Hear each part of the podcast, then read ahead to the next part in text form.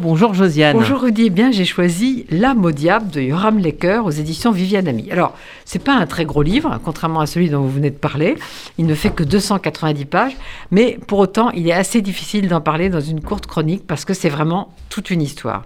Alors, Yoram Lecker, il est avocat, il est à Paris, mais surtout, il est le descendant de juifs qui ont été sauvés par ce qu'on a appelé le train Katzner. Je vais y revenir à cette histoire.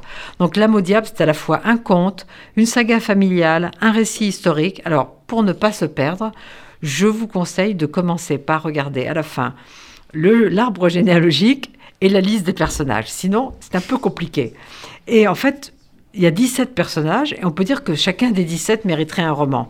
Mais Lecker, justement, a préféré le croquis, les fragments, les allers-retours pour dire au plus près toutes ces vies qui ont été bouleversées par l'histoire et puis qui ont été toujours en mouvement et toujours en lutte pour survivre et pour vivre. Alors, ce récit a aussi un fil rouge, j'y reviens, donc c'est Réseau Katzner.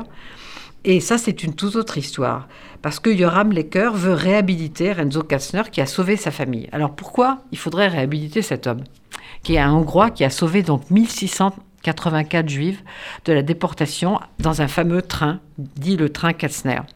Eh bien parce que en 1953, alors qu'il s'était établi en Israël, un journaliste l'a accusé d'avoir vendu son âme au diable euh, pour sauver des juifs en négociant avec Eichmann. Et surtout en disant qu'il avait sacrifié d'autres juifs pour pouvoir sauver les fameux 1684 du, du train. Il y a eu un procès qui s'est pas du tout mal terminé pour Kastner, sauf que ça s'est quand même très très mal terminé pour lui puisqu'il a été assassiné en 1957. Et Yoram Lecker, qui sans doute ne serait pas là aujourd'hui si Kastner n'avait pas agi, puisque toute sa famille a été sauvée par le train, veut au contraire montrer que cet homme a eu beaucoup de courage pour entreprendre ce combat. Il raconte le procès qu'on lui a intenté et l'hystérie collective, dit-il, qu'il a suscité.